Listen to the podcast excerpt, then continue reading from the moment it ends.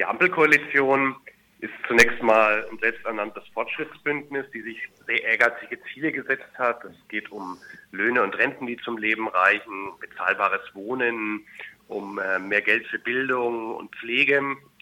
Aber am Ende des Tages ist the proof of the pudding the eating. Also wir müssen gucken, was dabei rauskommt, ob dieses sozial- und ökologischen Fortschrittwagen dann auch wirklich in Realpolitik umgesetzt wird. Und da ist zunächst mal die Frage spannend, wen repräsentiert überhaupt die Ampel? Und da würde ich die These aufstellen, wir haben es mit einem Bündnis zu tun, einer linksliberalen Oberschicht, mit ähm, modernen Arbeitnehmermilieus und haben natürlich das Problem, dass mit der FDP weiterhin die Schutzmacht der Reichen und äh, der Arbeitgeberlobby in dieser Regierungskoalition mit drin ist. Und das führt natürlich zu inneren Widersprüchen. Das führt zu inneren Widersprüchen in Bezug auf das Staatsverständnis, in Bezug auf Verteilungsfragen. Und das sieht man dann ganz konkret, wenn es um Arbeitsmarkt, Sozialpolitik geht und Klimaschutz. Dann steigen wir doch mal mit der Arbeitsmarktpolitik ein. Was erwartet uns da? Es gibt ja wichtige Themen, die für uns als Gewerkschaft auch im Vordergrund standen. Mindestlohn, Minijobs, Bürgergeld. Vielleicht sagst du dazu mal was. Ich will damit erstmal mit dem Positiven anfangen. Ähm, die SPD hat ja im Wahlkampf das Thema Mindestlohn nach vorne gestellt, Erhöhung auf 12 Euro und das wird jetzt auch kommen. Und das ist aus gewerkschaftlicher Sicht natürlich sehr wichtig, weil wir reden über 10 Millionen Beschäftigte, die von einer solchen Erhöhung des Mindestlohns profitieren würden. Und spannend ist jetzt die Frage, wann kommt diese Erhöhung und wie wird sie konkret ausgestaltet? Also das Thema Ausnahmen wird da natürlich eine wichtige Rolle spielen. Die Arbeitgeberverbände wollen ja bereits jetzt, äh, dass ähm, Tarifverträge unter 12 Euro erstmal ausgenommen werden, dass es da entsprechende Übergangsfristen gibt. Äh, und ähm, da ist es dann entscheidend, wie konkret ausgestaltet wird. Zweites wichtiges Thema für uns war im Wahlkampf die politische Stärkung der Tarifbindung. Wir haben sehr stark gesetzt auf das Thema erleichterte Allgemeinverbindlichkeit von Tarifverträgen, die dann auch für nicht gebundene, Tarif, tariflich nicht gebundene Unternehmen gelten würden. Das ist im Koalitionsvertrag nicht aufgegriffen worden, ist an der FDP gescheitert. Was jetzt passieren soll, ist ein Bundestariftreuegesetz. Das ist gut so. Also öffentliche Aufträge sollen nur noch an tarifgebundene Unternehmen vergeben werden, wobei da auch die konkrete Ausgestaltung wichtig ist. Und es soll eine kollektive Nachwirkung von Tarifverträgen geben bei eigentümergebundenen Unternehmen.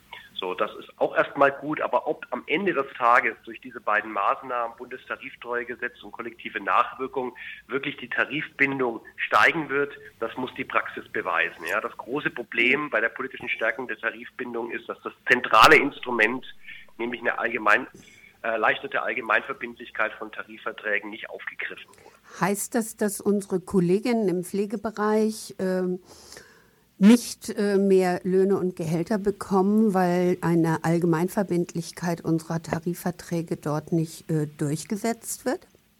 Das ähm, gilt zunächst mal für die Altenpflege, wo wir ganz dringend äh, einen Flächentarifvertrag brauchen und äh, aufgrund der, der Zersplittung der Trägerlandschaft und aufgrund der geringen, äh, des geringen Organisationsgrades ist es dort nur über eine erleichterte Allgemeinverbindlichkeit möglich, äh, wirklich ähm, für eine flächendeckende Tarifbindung zu sorgen. Und äh, insofern ist wahrscheinlich davon auszugehen, dass wir das nicht hinkriegen werden. Also zumindest nicht mit politischer Unterstützung. Ja, aber sogar die FDP hatte doch in ihren äh, im Wahlkampf versprochen, ähm, dass Pflegekräfte besser entlohnt werden sollen.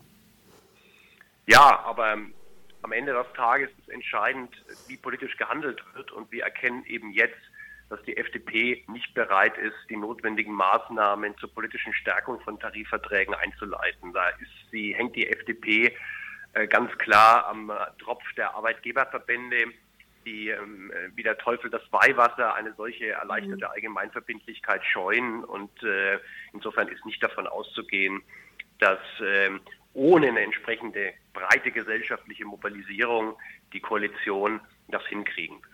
Und wir haben darüber hinaus, wenn wir über den Arbeitsmarkt reden, natürlich auch ein paar negative Punkte.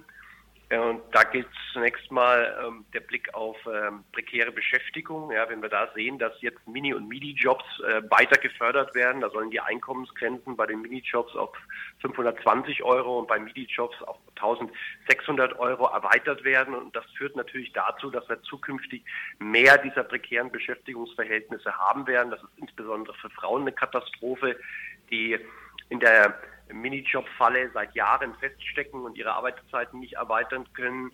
Und ähm, das ist ähm, eine richtig ähm, dicke Kröte, die wir jetzt in diesem Koalitionsvertrag ähm, schlucken mussten. Und wir haben heute schon die Situation, dass fast eine halbe Million Sozialversicherungsbeschäftigte, äh, sozialversicherungspflichtige Beschäftigungsverhältnisse durch die Minijobs ähm, zerstört werden und das wird natürlich dauerhaft anhalten. Mhm. Kann man nicht feststellen, dass die Minijobs diese Erhöhung äh, der, äh, des 12 Euro Mindestlohn geschuldet sind, dass es quasi bei der Stundenzahl gleich bleibt, zehn Stunden die Woche Minijob, ähm, aber bei den Midi-Jobs äh, das so exorbitant angehoben wurde? Ich halte beides für problematisch. Ähm, wir als Gewerkschaft Verdi stellen seit Jahren die Forderung auf, dass die Minijobs und Minijobs abgeschafft gehören. Wir wollen alle, dass alle Beschäftigungsverhältnisse ab dem ersten Euro sozialversicherungspflichtig sind und äh, das ist unser gewerkschaftliches Ziel und äh, das, was da jetzt mhm. im Koalitionsvertrag äh, drinsteht, geht genau in die entgegengesetzte Richtung. Das ist eine Förderung von unsicheren Arbeitsverhältnissen und das lehnen wir ab. Ja, ab wann wird das gelten? Ja, das wird sich äh, zeigen. zeigen. Ich vermute mal, dass es unmittelbar, wie du schon angeführt hast, verknüpft wird mit der Einführung des Mindestlohns. Darauf wird die äh, mit der Erhöhung des Mindestlohns, das, darauf wird die FP, äh, FDP drängen. Also insofern, wenn der Mindestlohn zeitnah kommt, äh, werden auch die Einkommensgrenzen für Mini- und Midi-Jobs zeitnah angehoben. Also nicht besonders erfreulich für uns, gell? Nein, ähm. dann haben wir natürlich noch das ganze Thema Experimentierräume für Arbeitszeiten, ja, wo ständig Gefahr laufen, dass das Arbeitszeitgesetz unterlaufen wird. Die wird es jetzt geben, äh, staatlich gefördert.